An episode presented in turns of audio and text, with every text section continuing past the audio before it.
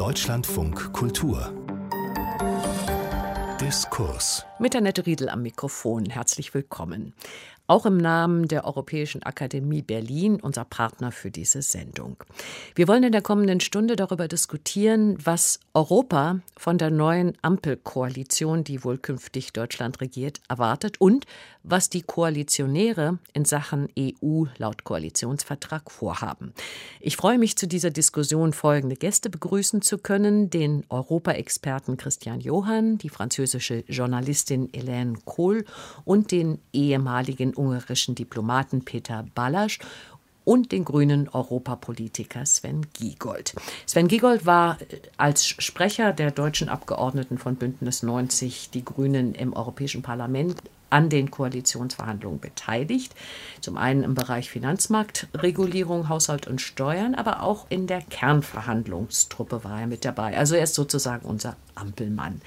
Herr Giegold, kurzer Blick zurück auf 16 Jahre deutsche Regierungen unter Angela Merkel. Jeweils ein Beispiel bitte kurz. Was ist gut gelaufen für Europa mit ihr und was ist nicht gut gelaufen?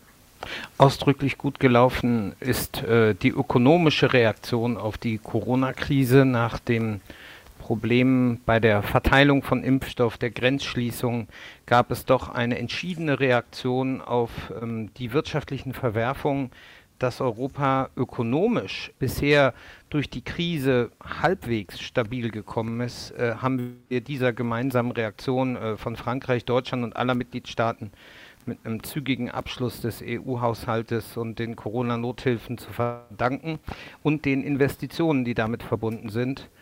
Schlecht gelaufen ist aus meiner Sicht die Reaktion ähm, auf die Euro-Krise.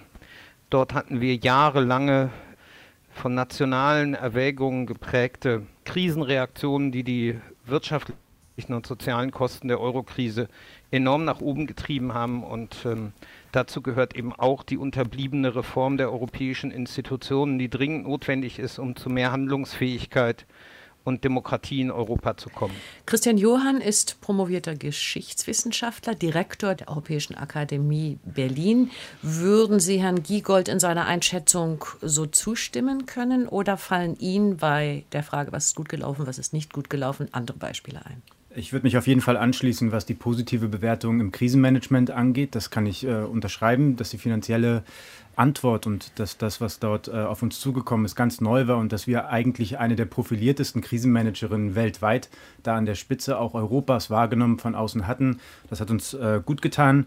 Ich würde als Kritikpunkt äh, anbringen wollen, dass das, was im Koalitionsvertrag von 2018, wenn wir uns zurückerinnern, als Überschrift stand, nämlich ein neuer Aufbruch für Europa, letzten Endes in den letzten vier Jahren noch nicht so gelungen ist, auch wegen der Krise andererseits. Das muss man auch konstatieren. Hélène Kohl ist seit 2003 Berlin-Korrespondentin unter anderem für Radio Europe 1 und die Wochenzeitung Journal du Dimanche. Sie produziert einen Podcast La Politique après Merkel. Aus ihrer Sicht, Merkels größter europapolitischer Verdienst und ihr größter europapolitischer Fehler ich glaube, wir hatten in Frankreich in diesen letzten 16 Jahren auch viel Bewegung. Also wir hatten vier verschiedene Präsidenten und immer in Deutschland war Angela Merkel da.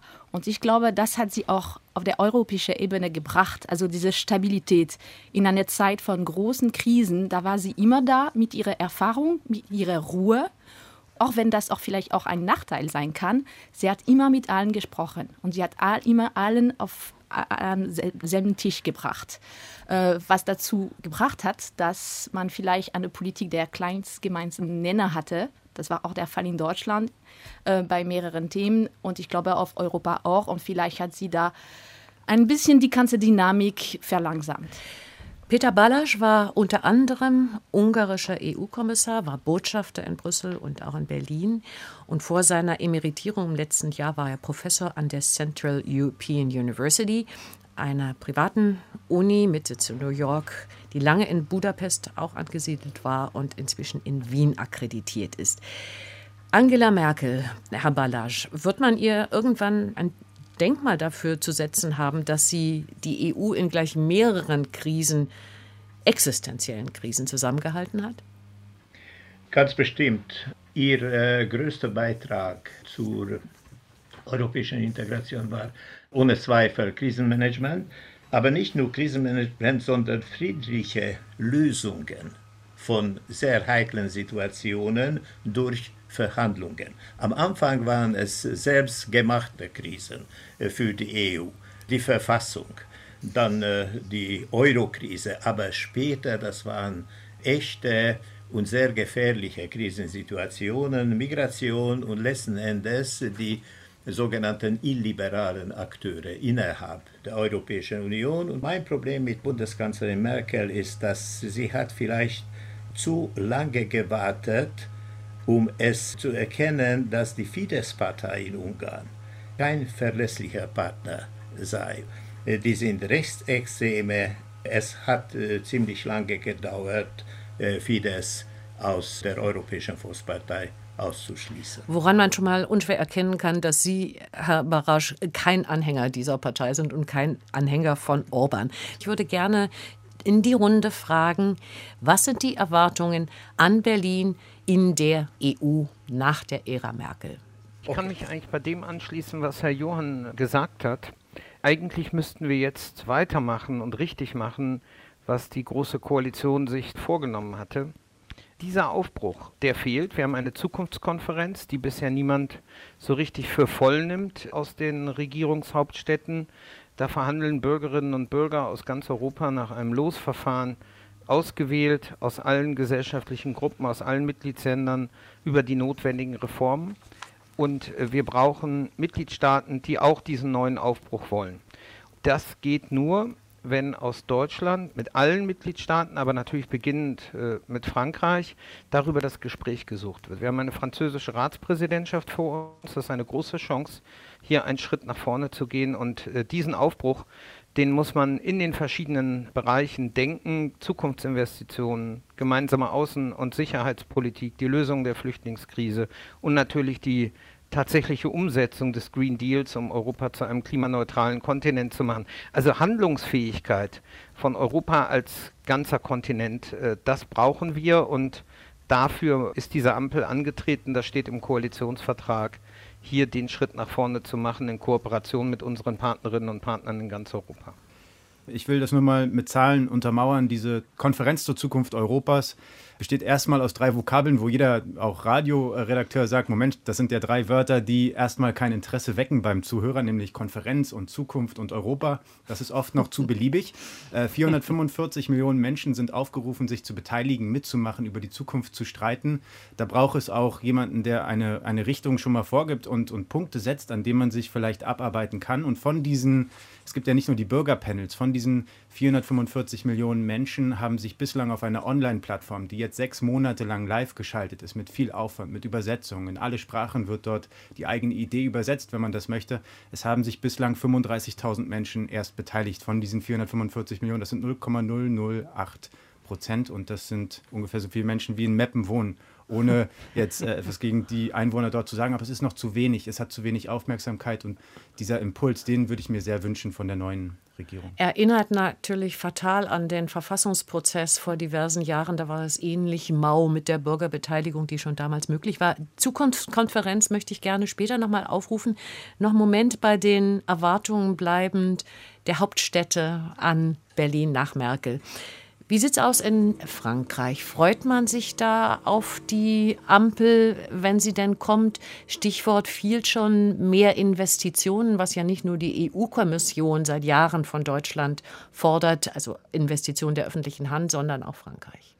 Ja, das schon. Also das können wir danach auch über den Inhalt von diesem Koalitionsvertrag reden. Aber ich glaube, Symbolpolitik ist auch wichtig. Also man hat auch einen Text, der in Frankreich auch sehr viel begrüßt wurde. Nicht nur von der Partei äh, La République en Marche, von Emmanuel Macron, äh, sondern auch von Les Républicains zum Beispiel. Leute sagen, Mensch, wir haben da ein Beispiel von drei Parteien, die innerhalb von kurzer Zeit, zwei Monate sich verstanden haben und da haben wir einen Text mit viel Energie. Und dieses Eindruck von es passiert irgendwas in Berlin, ist natürlich für Frankreich jetzt momentan großartig, weil, hat Herr Giegold gesagt, am 1. Januar wird Frankreich die Präsidentschaft des EU übernehmen. im ein Momentum in Frankreich, der sehr kompliziert ist, weil wir haben Wahlen im April. Das bedeutet, diese französische Präsidentschaft dauert eigentlich nur drei Monate. Paris braucht Antworten und Aktionen innerhalb von drei Monaten. Und deshalb braucht Paris auf jeden Fall eine handlungsfähige Bundesregierung, rechnet mit einer Unterstützung von Berlin. Und ich glaube, das ist das große Erwartung momentan. Also wird Berlin so schnell, wie wir es wünschen, handlungsfähig sein? Und da wir zusammen, Franzosen und Deutschen zusammen auch einige Projekte bringen äh, Richtung Zukunft der EU Zukunft unserer Kontinents. Herr Ballasch, Tatsache, dass es einen Finanzminister Christian Lindner geben wird, löst sehr unterschiedliche Reaktionen in Europa aus. Die einen sagen, das ist die Verkörperung der deutschen Überheblichkeit und Geizigkeit auch den anderen gegenüber. Und den anderen ist er der Garant, dass es eine solide Haushaltspolitik gibt. Wie sieht man das in Ungarn oder auch in anderen osteuropäischen Ländern? Nun, aus Budapest gesehen, glauben wir, dass Stabilität und Kontinuität in Deutschland ist die Basis für Stabilität und Kontinuität in der Europäischen Union. Die Ampelkoalition ist eine ganz neue politische Struktur. Das ist eine sehr gute Nachricht, der Koalitionsvertrag und auf äh, dieser Basis das Regierungsprogramm wird die Kontinuität und Stabilität in Europa sichern. Herr Giegold, Brüssel hat sich ja daran gestoßen, dass es so etwas gab in der großen Koalition wie das German Vote genannte Verhalten. Das heißt, wenn die Großkoalitionäre sich nicht einig waren bei einem Thema, dann haben sie sich enthalten. Besteht die Hoffnung, dass das in dieser neuen Konstellation seltener wird oder vielleicht sogar zunimmt? Tja, es war ja eigentlich noch schlimmer. Wie Sie wissen, wird ja im Rat selten abgestimmt, sondern die Positionierung der Mitgliedstaaten findet lange davor statt. Also das heißt, in, bevor die Kommission einen Vorschlag vorlegt, müssten die Mitgliedstaaten Signale setzen, in welche Richtung die Reise gehen soll. Und wenn dann Deutschland sagen muss, bei uns redet noch die Konferenz der Abteilungsleiter über das Thema und wir sind uns uneinig, dann sind andere in Europa längst sortiert und am Schluss kommen dabei Vorlagen raus, die wir dann hinterher beklagen müssen und zu denen man sich dann im Zweifelsfall, wie Sie gesagt haben, enthalten muss. Der Anspruch muss ganz klar sein, dass wir hier zu einer viel effektiveren europapolitischen Koordinierung kommen. Das steht auch im Koalitionsvertrag, dass hier eine neue Koordinierungsebene eingezogen wird, um eben dafür zu sorgen, dass auch gerade bei unterschiedlichen KoalitionspartnerInnen wir eine deutsche Position beziehen. Also der Anspruch ist ganz klar da und äh, das Problem ist erkannt. In Osteuropa, Herr Balazs, wird man vielleicht ein bisschen bedauern, dass Merkel geht. Viktor Orban, der ungarische Präsident, hat mal gesagt, sie sei die einzige in der EU, die Osteuropa überhaupt verstehen kann aufgrund ihrer Biografie. Ungarn wählt wie Frankreich auch im April. Jetzt ist die Frage, wie man das bewertet, was da auf uns alle zukommt, dass die Zeit der Moderation, also des Vermittelns, des Ausgleichens mit Merkel vorbei ist? Erwartet man eine härtere Gangart in Osteuropa? In der Tat, äh, es kommen Parlamentswahlen in Ungarn höchstwahrscheinlich im April. Äh, die Lage hat sich wesentlich geändert äh, hier. Fidesz liegt klar in Führung, aber kann ihre Stimmen auf Nationalebene nicht einigen. Es gibt ungewöhnliche Allianzen, Oppositionsparteien treten im Verbund und äh, wir rechnen schon mit einer möglichen Wende. In dieser Licht ist die Führung der Europäischen Union sehr wichtig. Einerseits die neue deutsche Regierung und gleich nachdem der äh, kommende französische Präsident. Die zwei bestimmen äh, die strategische Linie der EU eines der größten Probleme der Europäischen Union ist die Rechtsstaatlichkeit im Allgemeinen und äh, diese illiberalen Regierungen, die sind schon im Europäischen Rat. Solange sie im Europäischen Parlament sprechen, äh, ja, das macht eine Stimmung, aber äh, hat keinen Einfluss auf politische Entscheidungen. Aber im Europäischen Rat, das ist sehr wichtig, wie viele Regierungen legen ihre Veto ein. Stabilität, Kontinuität, das ist meine Antwort. Also wir werden auf das Rechtsstaatsthema auf alle Fälle nochmal zurückkommen, weil da auch sehr viel dazu gesagt wird im Koalitionsvertrag. Ich möchte noch einen Moment bleiben bei den Erwartungen im Ausland an Deutschland. In Frankreich, Frau Kohl, gibt es ja zumindest die Forderung, dass die europäischen Schuldenregeln geändert werden. Ja, genau. Also diese Debatte um mögliche Reform von diesem Stabilitätspakt wird kommen. Ich vermute, Frankreich wird das nicht vorantreiben in diesen drei Monaten vor dem Wahl in Frankreich, weil das ist ein hochexplosives Thema in Frankreich. Und sowieso der Stabilitätspakt ist äh, noch für das ganze Jahr 2022 aufgehoben. Also deshalb müssen wir im Laufe von diesem nächsten Jahr darüber sprechen, ist aber nicht so dringend. Aber Frankreich äh, möchte ja durchaus, ja, Frankreich dass er grundsätzlich reformiert wird, dass es genau. jetzt nicht nur wegen Corona höhere Möglichkeiten zur Verschuldung gibt und einen höherer Schuldenstand der Länder akzeptiert wird, sondern dass der dauerhaft. Genau, also dann diese, diese Passage in dem Koalitionsvertrag wurde sehr, sehr gut analysiert in Frankreich. Also es steht, dass die Verträge grundsätzlich können modifizieren werden, aber dass dieser Stabilitätspakt hat auch gezeigt, wie flexibel er ist. Also die, die Möglichkeit, dass die Position Deutschland sich drastisch ändert, ist klein, aber ist dennoch da, müssen wir mal gucken. Ganz interessant ist, also Herr Liebner ist für französische Regierung aktuell des absoluten Schreckens. Also äh, das war genau, was Herr Macron sich nicht gewünscht hat, und zwar, dass Herr Liebner Finanzminister wird. Eine Kollegin von, von mir in Brüssel meinte, viel wichtiger als wer wird Kanzler ist, wer wird Finanzminister. Und das ist eigentlich ein bisschen egal, wie ähm, Olaf Scholz als Kanzler Deutschlands seine Rolle findet. Auf der europäischen Ebene viel wichtiger ist, wie sein Finanzpolitik sein wird.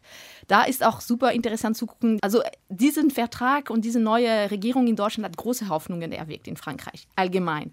Und jeder sieht mal das Glas halb voll momentan. So unter dem Motto, Olaf Scholz, Sozialdemokraten. Dann wird er wahrscheinlich ein bisschen lockerer sein als die CDU mit Merkel und Schäuble. Naja, er ist aber ein Sozialdemokraten aus Nordenteil Europa, also nicht besonders flexibel in sich. Okay, Erliner. Erliner ist eigentlich nicht, was wir wollen, aber er sagt, ein Bundesminister äh, soll kein äh, Minister einer Partei, eines Partei sein. Er dient Deutschland. Das war bei der Pressekonferenz, bei der Vorstellung des Koalitionsvertrags. Eine Bundesminister oder Ministerin ist nicht Bundesminister eines Parteis, sondern er dient Deutschland. Also deshalb ist die Idee, was da die Politik Deutschland sagt wird und wie das Gleichgewicht und die Balance sich finden wird zwischen Kanzleramt und Bundesfinanzministerium. Auch da vielleicht eine Folge von Merkel, er hat ja gesagt, dienende Führungsrolle. Also das, der, dieser Wort. Duktus äh, ist komplett übergegangen, äh, ist quasi der FDP jetzt anscheinend auch ins Genom gebacken worden, dass man da sagte, äh, damit können wir uns anfreunden. Er hat aber auch gesagt, Deutschland wird Anwalt der solide Finanzen sein. Okay. Also deshalb ist es für Frankreich momentan ein bisschen eine Gratwanderung. Herr Giegold, 74 Mal, ich habe nachgezählt, beziehungsweise mein schlaues System nachzählen lassen, 74 Mal taucht das Wort Europa im Koalitionsvertrag auf. Ein paar der Ziele, die in Sachen Europa benannt werden, haben wir schon angesprochen. Die klingen schon sehr ambitioniert. Aber die Umsetzung. Ist ja furchtbar. Ambitioniert ist klasse, aber sie soll, wie ich diesen Satz zu Ende ja, führe, ja. hören, nämlich, dass vieles davon sehr, sehr unwahrscheinlich ist, dass es je umgesetzt wird. Also, ich muss erst mal sagen, einiges, was hier jetzt gerade gesagt wurde, dazu muss ich leider was Unbedingt. sagen, weil ja, ja, da, machen Sie. Äh, das ist doch ein bisschen karikaturenhaft. Also, äh, zum einen muss man sagen, in der europäischen Finanzpolitik war es die FDP, die am Ende den Weg freigemacht hat für den nächsten Schritt in der Bankenunion. Nämlich Deutschland hat zehn Jahre lang die Vollendung der Bankenunion verhindert äh, durch das Veto gegen eine gemeinsame Einlagensicherung.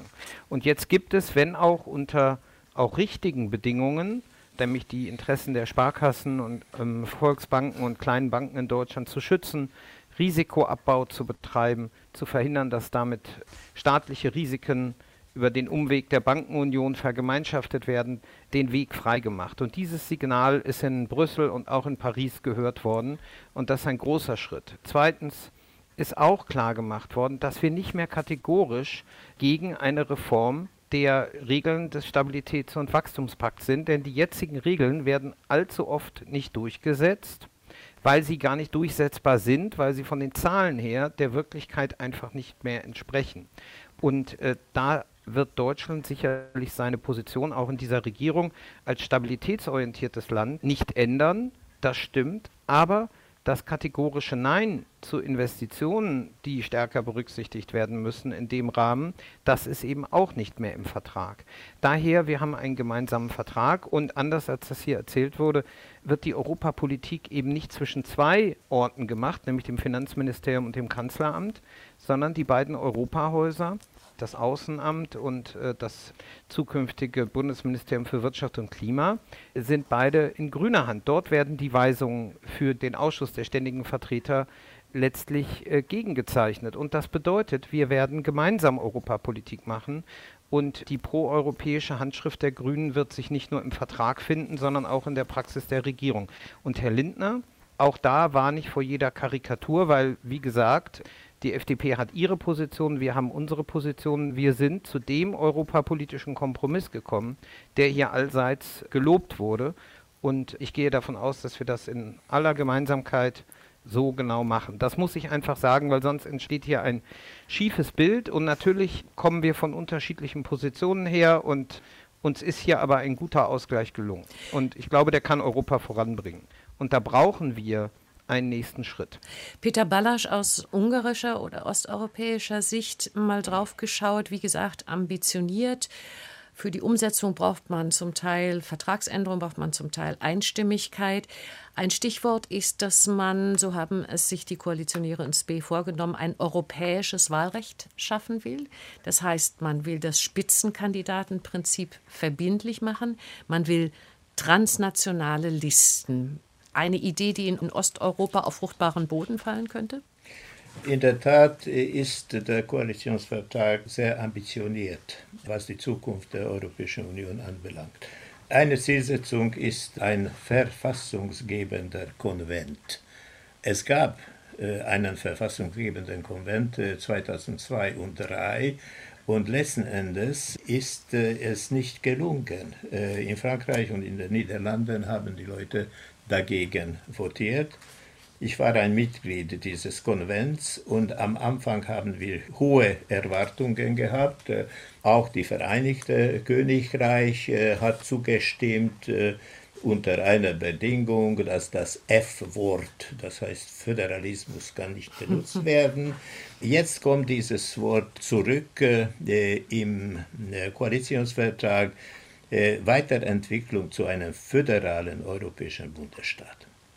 Ich glaube, dass nicht alle jetzige Regierungen innerhalb der Europäischen Union teilen diese Zielsetzung. Es gibt Opponenten, die die sogenannten Souveränisten, wie zum Beispiel die heutige polnische Regierung, die heutige slowenische Regierung, ungarische Regierung, vielleicht hätte diese föderalische Zielsetzung eine Mehrheit, in der EU aber keinesfalls Einstimmigkeit. Und ein bisschen ähnlich ist eine andere sehr sympathische Zielsetzung. Die EU als eine souveräne und starker Akteur in der Welt, eine echte gemeinsame Außen-, Sicherheits- und Verteidigungspolitik. Es wäre gut. Aber wieder einmal habe ich äh, persönliche Erfahrungen äh, auf diesem Gebiet. Als Außenminister war ich oft an den Sitzungen äh, des Rates äh, der Außenminister. Meinungsaustausch und Informationsaustausch war sehr nützlich, sehr gut, wunderbar. Es kamen viele Außenminister zusammen und, und sie haben ihre Erfahrungen ausgetauscht. Aber als wir eine gemeinsame Aktion entscheiden sollten, dann hat es sich herausgestellt, das ist nicht mehr als eine interstaatliche Zusammenarbeit, ein bisschen mehr als eine internationale Organisation, aber nicht so viel. Ich glaube, dass die sind mutige Zielsetzungen, aber vielleicht die Basis gibt es äh, dafür heute noch nicht.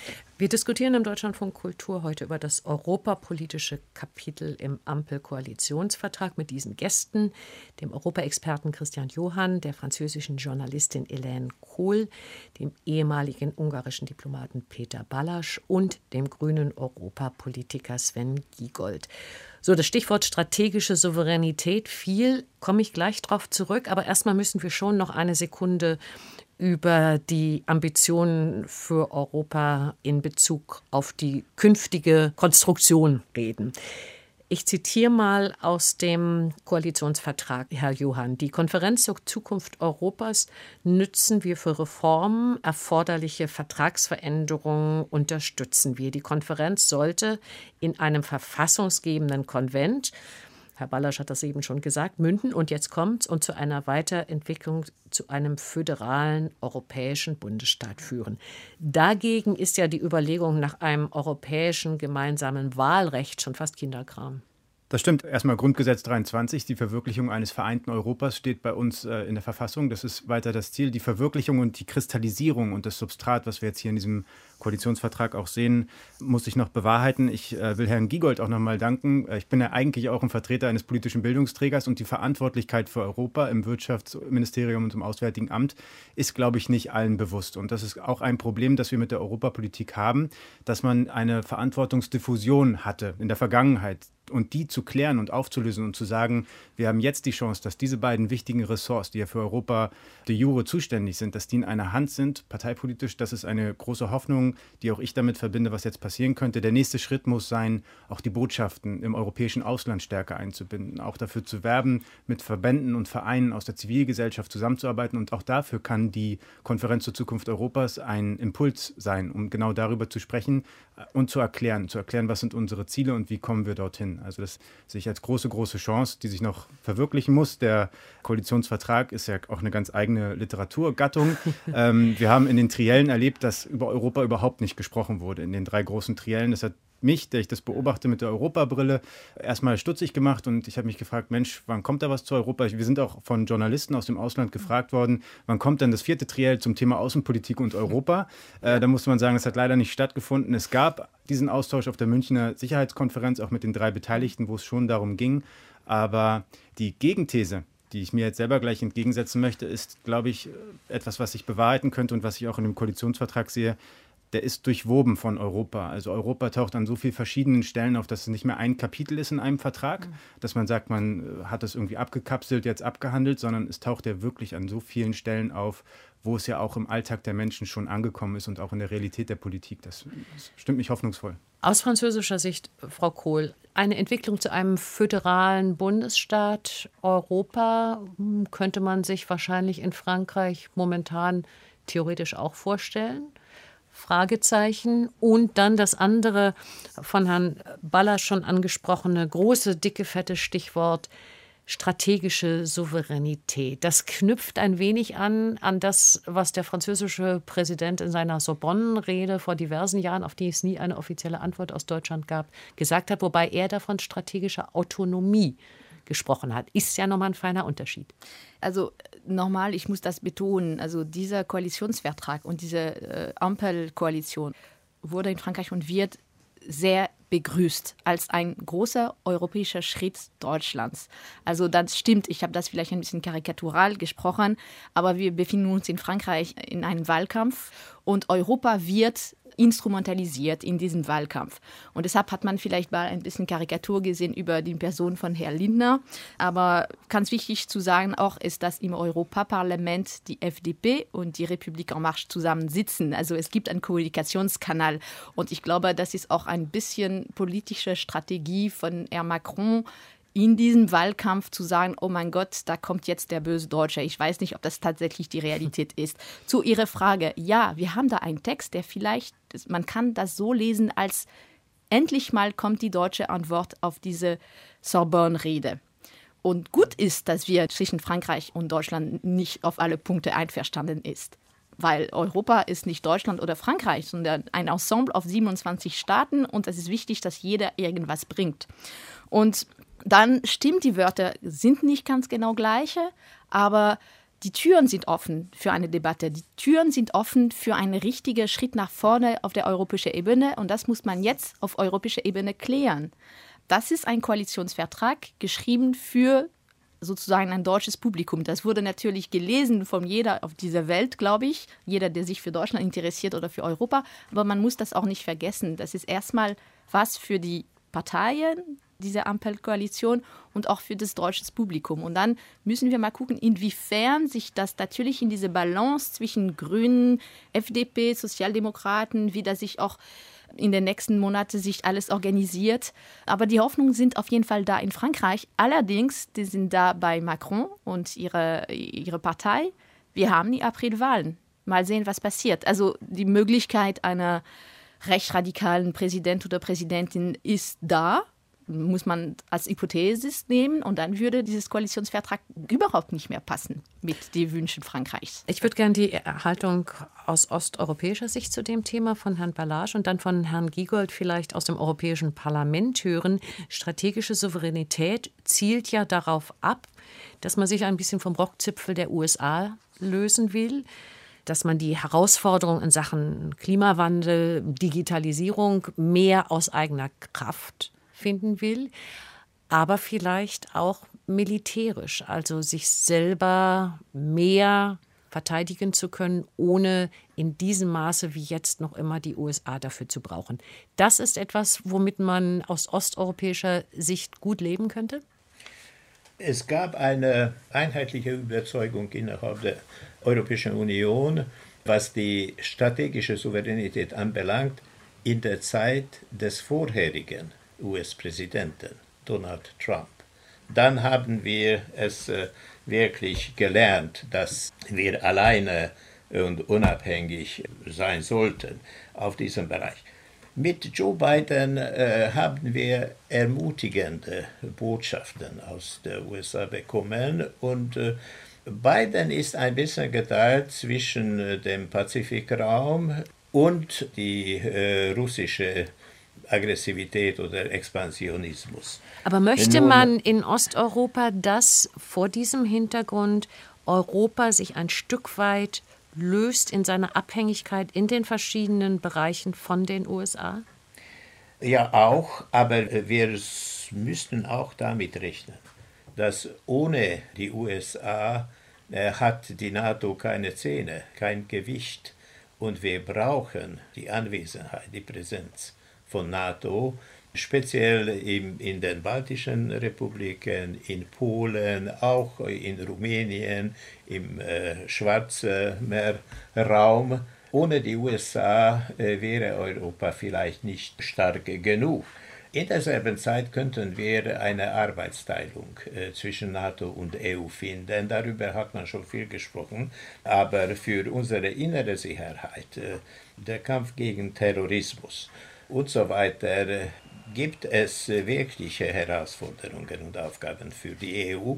Also ich wäre aus osteuropäischer Sicht für eine gute Zusammenarbeit zwischen der EU und der NATO. Herr Giegold, der Koalitionsvertrag spricht von einer, Zitat, echten gemeinsamen Außen-, Sicherheits- und Verteidigungspolitik.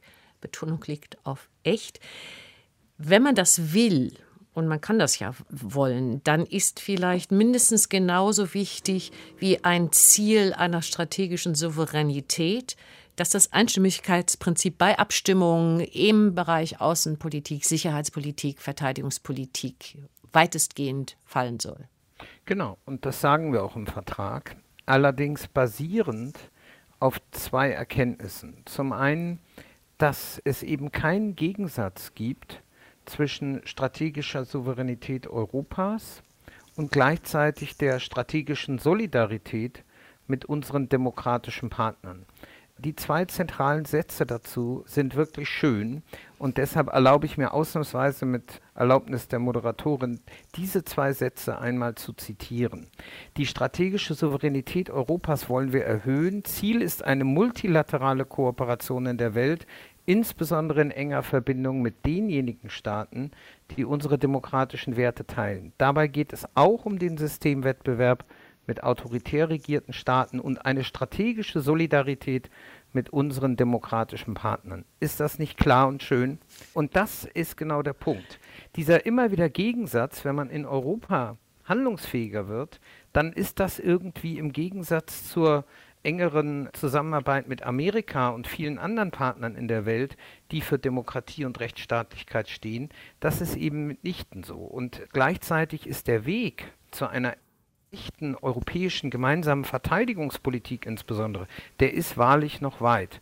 Und deshalb sagen wir hier auch nicht lange Exegesen über eine europäische Armee, sondern wir fordern konkrete Schritte der Zusammenarbeit, gemeinsame Beschaffung im Bereich der Rüstung, mehr Teilen von den Gütern, die wir schon haben, damit wir mit dem Geld, was wir haben, mehr erreichen.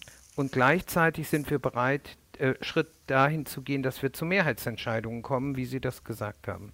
Ja, dieser Realismus gefällt mir auch sehr gut. Es sind ja drei Parteien jetzt hier auch zusammengekommen, die in der Vergangenheit schon von einer europäischen Armee gesprochen haben. Und dass es eben nicht den Weg in den Koalitionsvertrag gefunden hat, spricht aus meiner Sicht dafür, dass man sich deutlich mehr an dem, was machbar ist, auch orientiert für die Zukunft. Solidarität und Souveränität waren auch zwei Schlagworte in der Ratspräsidentschaft Deutschlands.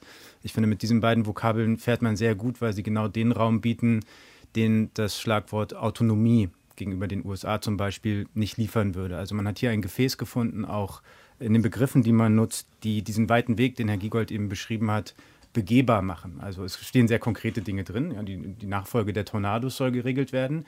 Ähm, die wird ohne die USA nicht funktionieren, wenn man auf nukleare Teilhabe setzt. Es wird kein europäischer Konzern sagen. Und die nukleare Teilhabe wird nicht ausdrücklich ausgeschlossen ja. im Koalitionsvertrag. Also der nukleare Schutzschirm der USA über Europa, wenn man so will. Auch ein wichtiger Punkt. Und die Tornado-Nachfolge wird auch, wenn sie dann bezahlbar ist, das ist dann der nächste Punkt, da ist dann der Finanzminister doch auf einmal wieder wichtig, die wird äh, mit amerikanischen Flugzeugen passieren, weil kein kein europäischer Hersteller sich zertifizieren lässt in den USA, auf absehbare Zeit auch natürlich.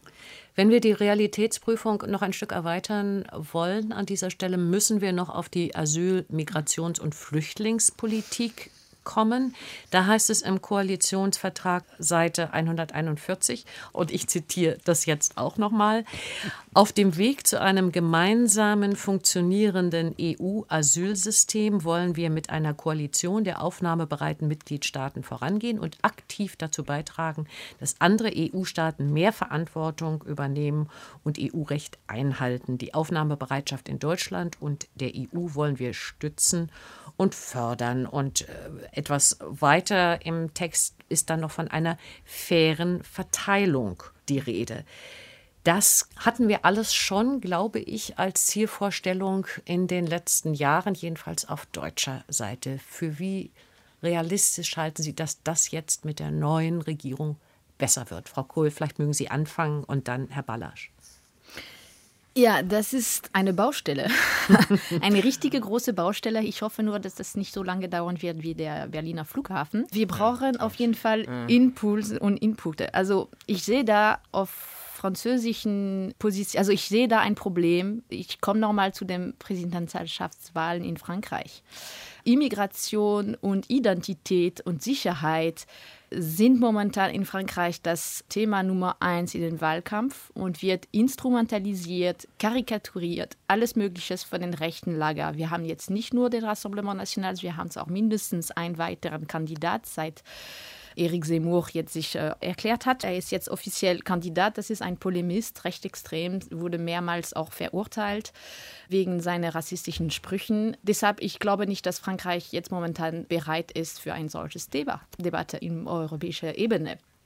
Auch das, sagen wir mal, das Teil in den Koalitionsvertrag über die neue Migrationspolitik Deutschland, sehr modern, sehr offensiv Richtung, wir brauchen jetzt sehr viele Leute für unsere Wirtschaft in Deutschland, dass, dass diese ganze Debatte extrem modern beschrieben ist im, mit Blick auf die Wirtschaft und was diese Migration für Deutschland bringen kann, das ist in Frankreich momentan nicht zu hören. Und deshalb glaube ich schon, dass die Baustelle noch sehr lange offen wird. Äh, Herr Balasch, einige Sachen wird man in Osteuropa gerne hören. Da ist von einem wirksamen rechtsstaatlichen Außengrenzschutz die Rede. Es ist die Rede davon, dass die irreguläre Migration reduziert werden soll, reguläre Migration allerdings auch mehr ermöglicht werden soll. Aber diese Nummer mit der Verteilung und den aufnahmebereiten Mitgliedstaaten, das dürfte ja, nehme ich an, in Ungarn, in Osteuropa auf wenig Gegenliebe stoßen. Das hängt von den aktuellen Regierungen ab. Wir haben äh, vieles darüber gelernt in den letzten Jahren seit der Spitze der Migration 2015. Äh, Wir haben das äh, auch gelernt, dass äh, die Mitgliedstaaten innerhalb der Europäischen Union ganz verschiedene Interessen haben, weil sie sich in ganz verschiedenen Situationen befinden. Es gibt wenigstens vier Kategorien. Es gibt Grenzstaaten, wo die Migranten eintreten. Süditalien, das war auch Ungarn 2015. Zurzeit ist das Polen äh, und äh, ein bisschen weniger die baltischen Staaten, also Grenzstaaten. Dann gibt es Transitländer, die Migranten kommen und gehen sofort weiter, wollen nicht bleiben. Zielstaaten Deutschland, Schweden. Und es gibt eine gewisse Zahl von neutralen Mitgliedstaaten, die haben gar nicht auf äh, ihren Bildschirm äh, dieses Problem. Nun, was äh, die Verteilung anbelangt, äh, wenn man die Migranten verteilen wollte, darüber hat man äh, sehr tiefe Konflikte schon unter den Staaten gehabt. Für die aktuelle ungarische Regierung, das ist ein rotes Tuch. Sie wollen und wollen keinen Migranten im Lande sehen. Und wir haben auch die Erfahrung, aber das ist die, die nächste Frage, ob die Migranten selbst in Ungarn oder in Polen oder in Bulgarien bleiben möchten. Augenscheinlich nicht. Sie möchten weitergehen für bessere Konditionen, für höhere Löhne und so weiter. Wir sollten früher oder später eine neue Regelung ausarbeiten, wenn die politischen Vorbedingungen gegeben sind.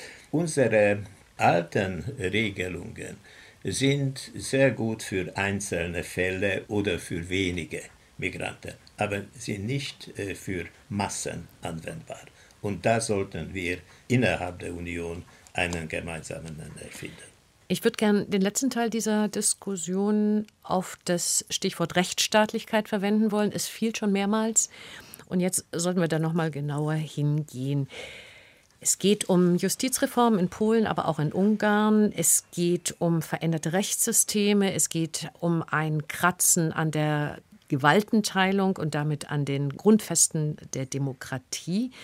Die Frage wird sein, was kann, was muss die Ampel versuchen, um in der EU etwas zu unternehmen. Und ein Kommentar, den ich gelesen habe aus dem Ausland, war, was jetzt passiert, ist ein Ende des Kuschelkurses mit Orban und Co. Wie sehen Sie das? Ich würde sagen, wir tendieren oft dazu, das, das Vorwissen zu überschätzen, was Menschen haben. Also sieht man an der Zukunftskonferenz. Auch wenn man dort fragt, was wisst ihr davon, dann äh, blickt man manchmal in leere Augen.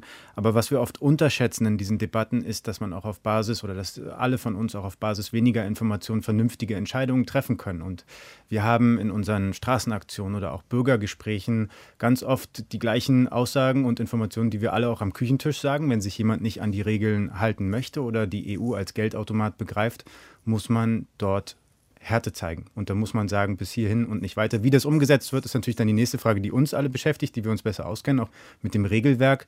Aber es braucht hier eine rote Linie. Es muss etwas passieren. Das ist auch die Stimmung, die wir wahrnehmen. Die ist nochmal forciert durch Corona und ein allgemein, allgemeines Frustgefühl, was die Menschen ohnehin haben und dann nicht mehr einsehen können, warum lässt man diese Dinge anderen durchgehen, die äh, normalerweise uns auch nicht würden durchgegangen lassen. Herr Giegold, es existieren diverse rechtsstaatliche Mechanismen, um zu kontrollieren, um zu kritisieren. Aber das schärfste Schwert, der berühmte Artikel 7, der funktioniert deshalb nicht, der kann dann bis zur Aberkennung des Stimmrechts führen, aber der funktioniert deshalb nicht und bleibt immer im Prozess stecken, weil auch er auf einem Einstimmigkeitsprinzip minus eins, also der Staat, um den es geht, kann nicht mit Stimmen beruht aber muss nicht, wenn man wirklich mit bis gegen Rechtsstaatlichkeitsverstöße vorgehen will, da etwas verändert werden, nämlich dass auch Staaten, gegen die ein ähnlicher Prozess läuft, von der Abstimmung ausgeschlossen werden? Wissen Sie, in diesem Bereich äh, stört mich etwas ganz Grundlegendes. Es wird immer über mögliche weitere neue Instrumente geredet und die, die wir längst haben, werden nicht konsequent genutzt. Und das äh, gilt ganz besonders in diesem Bereich der Rechtsstaatlichkeit. Viele der Dinge, die in Ungarn, in Polen, in Malta und in vielen anderen Ländern passieren, widersprechen EU-Recht. Dafür gibt es das Vertragsverletzungsverfahren. Und wir haben leider, das war schon in der Kommission Juncker so, aber es hat sich leider unter Ursula von der Leyen fortgesetzt, ein viel zu großes Zögern, das Instrument der Vertragsverletzungsverfahren wirklich einzusetzen. In Deutschland sind mir 35 Rechtsbereiche bekannt, wirklich große Dinge, Wasser, Artenschutz, alles Mögliche, wo Deutschland europäisches Umweltrecht nicht einhält. Die Bereitschaft der Kommission, dagegen wirklich mit Vertragsverletzungsverfahren vorzugehen, ist gering. Mit anderen Worten, die Rechtsgemeinschaft Europa ist an vielen Stellen bedroht, weil die Europäische Kommission ihren Job nicht macht. In der Vergangenheit war es so, dass Deutschland da immer Signale gesendet hat, bitte nicht so viel davon. Zuletzt ja Frau Merkel, auch da darf man nicht mit Mitteln der Rechtsdurchsetzung vorgehen, sondern das muss man diplomatisch lösen. Was wir im Koalitionsvertrag jetzt sagen ist, wir wollen, dass diese Rechtsgemeinschaft Europa mit allen Instrumenten, auch den Vertragsverletzungsverfahren, gestärkt wird. Und wir sollten jetzt keine Debatte darüber führen, welches nächste Instrument wir noch brauchen, sondern wir haben gerade einen neuen Rechtsstaatsmechanismus, wir haben die Vertragsverletzungsverfahren. Lassen Sie uns Ihre Instrumente nutzen und Frau von der Leyen muss hier endlich in die Puschen kommen. In Frankreich, Frau Kohl, kann man lesen, wie anderswo auch, dass es darum gehen wird, Zitat aus dem Koalitionsvertrag, eine striktere Anwendung der Instrumente zum Schutz der Rechtsstaatlichkeit durchzuführen aus deutscher Sicht. Und Herr Giegold hat ja eben noch mal gesagt, es gibt Instrumente, die mögen ihre Schwächen haben, aber sie sind vorhanden. Ist das etwas, was man in Frankreich begrüßen wird, wenn da mehr Gewicht auf Rechtsstaatlichkeit gelegt wird und wenn man auch bereit ist, die vorhandenen Instrumente wirklich konsequenter einzusetzen? Also theoretisch schon. Ich glaube, da äh, wird sich äh, Herr Macron freuen, wenn man diese Debatte ganz schnell lösen kann mit einem etwas strengeren Deutschland in den nächsten Monaten. Also diese Debatte um die äh, Rechtsstaatlichkeit ist natürlich eine der großen Wolke über die französische Präsidentschaft. Und ähm, ja, das muss zügig gehen, weil wie gesagt, es ist jetzt nur noch drei Monate Zeit für Herrn Macron. Für ihn äh, muss man sich auch äh, erinnern, also ähm, 2017 wurde er gewählt als die neue Stimme äh, Europa. Und da kommt ein neues Gesicht und jemand, der für Europa kämpft, der hat konsequent seinen Wahlkampf geführt mit europäischer Fahne in der Hand, mit den Werten der Europäischen Union. Das hat man in den Jahren seiner Präsidentschaft le leider nicht so oft gesehen. Er hat natürlich immer für Europa gekämpft, für mehr Integration auf Europa, aber dann in französischer Ebene, auf der französischen Debatte, ist es natürlich immer ein bisschen kompliziert, super pro-europäisch zu sein momentan. Und deshalb glaube ich, für ihn wäre das sehr gut, wenn Deutschland dieses Problem regelt mit ein bisschen stärkerer Stimme. Und dann, deshalb habe ich gesagt, theoretisch schon gut. In der Praxis ist Frankreich auch nicht immer so perfekt. Und es gibt zum Beispiel ein großes Problem der Konzentration der Medien in Frankreich, äh, Presserecht, inwiefern man kann auch einen Polemist auch frei sprechen lassen. Wir sind noch nicht so weit wie Polen oder Ungarn oder anderen äh, Länder in Europa. Aber das ist tatsächlich ein Punkt, äh, wo Frankreich da nicht so klar ist. Und äh, deshalb muss man gucken. Also strenger sein für andere Länder ja schon. Aber für sich selbst im Rahmen eines Wahlkampfs ist es vielleicht für Macron ein bisschen kompliziert. Herr Balasch und dann gern auch Herr Johann. Herr Balasch, ich unterstelle, dass Sie das vielleicht, der Sie ein Orban-Kritiker sind, sogar positiv sehen, wenn Deutschland künftig sich dafür einsetzen will unter der Ampelkoalition, dass die Instrumente zum Schutz der Rechtsstaatlichkeit strikter angewendet werden. Aber die Regierung in Ungarn und auch manch andere Regierung in Osteuropa wird das sicherlich nicht positiv finden. Denen hat vielleicht der Merkel-Kurs weniger auf die Instrumente als vielmehr auf politische Lösung und Kompromissfindung zu setzen, besser behagt. Es gab viele Diskussionen über die Definition äh, von Rechtsstaatlichkeit und das äh, erinnert mich an äh, Diskussionen über Marktwirtschaft am Anfang der großen Wende. Und äh, damals hat man gesagt, dass äh, vielleicht Marktwirtschaft ist wie ein Elefant. Äh, definieren könnte ich nicht, aber ich werde ganz bestimmt erkennen, wenn es kommt. Und so sind wir heute nach vielen Diskussionen mit der Rechtsstaatlichkeit. Eine Definition ist ziemlich schwer, aber wir haben schon die Schlüsselelemente wie unabhängige Justiz, wie Pressefreiheit, keine Korruption und so weiter. Und es stehen eine Reihe von Rechtsstaatsinstrumenten zur Verfügung. Rechtsstaatdialog, Rechtsstaatcheck, Konditionalitätsmechanismus und weitere, die Vertragsverletzungsverfahren auch. In meinen Augen ist dieser Teil des äh, Koalitionsvertrages wertvoll und, und sehr positiv. Er geht in zwei Hinsichten über die Lähmung von Artikel 7 Verfahren äh, hinaus. Und äh, das sind die folgenden. Einerseits, es gibt einen sehr starken Satz, Deutschland wird die Vorschläge der EU-Kommission äh, über Wiederaufbaufonds nicht zustimmen, wenn die Voraussetzungen, wie zum Beispiel unabhängige Justiz, nicht gesichert sind. Das ist sehr positiv. Das ist eine Aktion und das kann äh, im Rat äh, wirklich äh, stattfinden.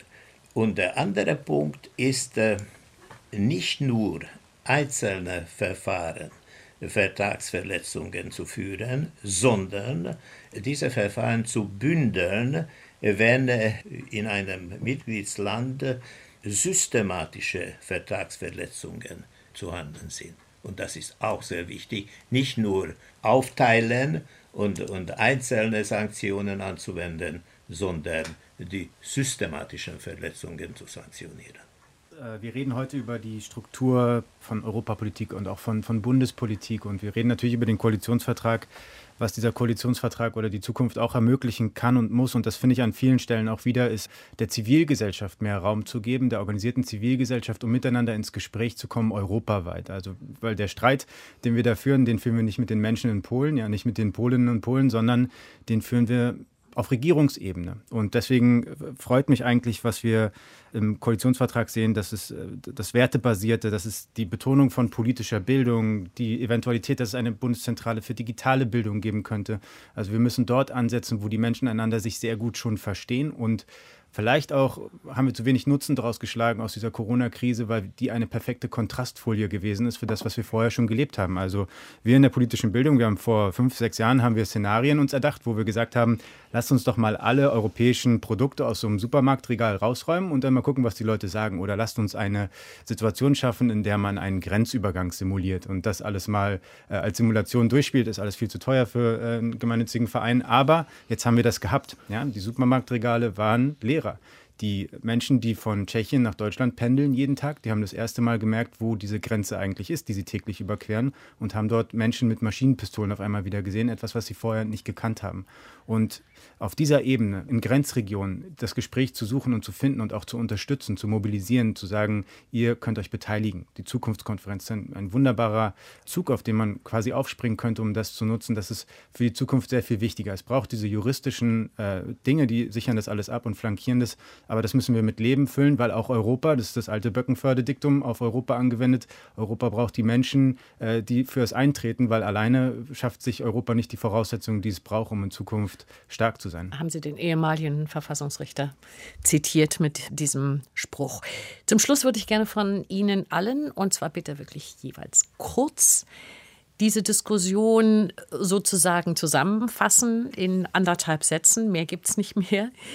Sehen Sie mehr Chancen oder mehr Risiken für die EU durch die neue Ampelkoalition in Berlin? Und da das Erwartbarste dazu von Sven Giegold, dem grünen Europapolitiker, kommen wird, darf er den Anfang machen.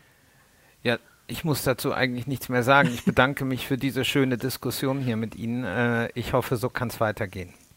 Ich bin sehr zuversichtlich, dass wir einen neuen Anfang starten können, der auch einen Abgleich schafft zwischen dem, was wir uns vorstellen, wie Deutschland wahrgenommen wird in Europa und zwischen dem, was vielleicht schon wieder veraltet ist. Also diese Erneuerung, und das muss man vielleicht doch dann am Abschluss auch nochmal Frau Merkel wirklich hoch zurechnen, dass sie den Weg freigemacht hat. Das hat sie ja letzten Endes getan für etwas Neues, ist etwas, was, glaube ich, historisch gesehen ihr Verdienst auch irgendwann sein wird.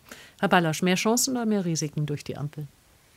Ganz bestimmte Chancen äh, und die Einigung der drei ziemlich verschiedenen Parteien ist ein gutes Beispiel für die Mitgliedsländer der Europäischen Union für eine Einigung auf einem gemeinsamen Nenner. Frau Kohl. Mehr Chancen, weil ich glaube, man kann in diesem Text auch lesen, dass Deutschland vielleicht weniger Ängste hat, aktiv eine Rolle zu spielen in Europa. Damit sind wir am Ende von dieser Diskussion, die entstanden ist in Zusammenarbeit mit der Europäischen Akademie Berlin. Es diskutierten der Europaexperte Christian Johann, die französische Journalistin Hélène Kohl, der ehemalige ungarische Diplomat Peter Ballasch und der grüne Europapolitiker Sven Giegold. Ihnen allen vielen herzlichen Dank.